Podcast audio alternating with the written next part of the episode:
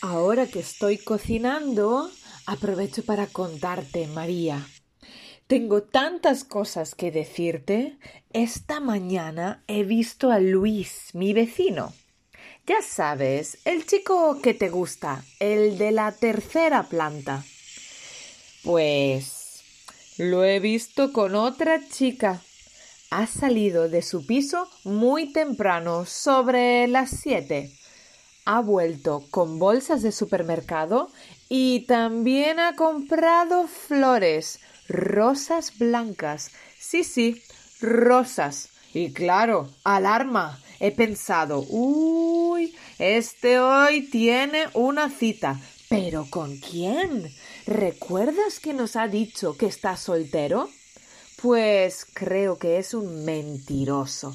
Sí, sí, un mentiroso porque ha abierto todas las ventanas, ha limpiado toda la casa y ha puesto la música a todo volumen.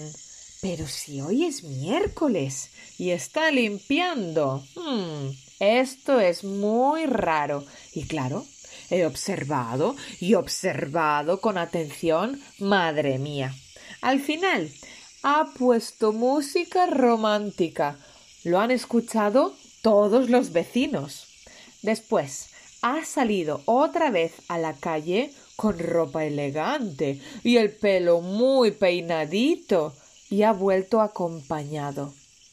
Ha vuelto con una chica alta, morena, de pelo largo, muy muy guapa. Así que chica, mi vecino no es para ti, no está soltero.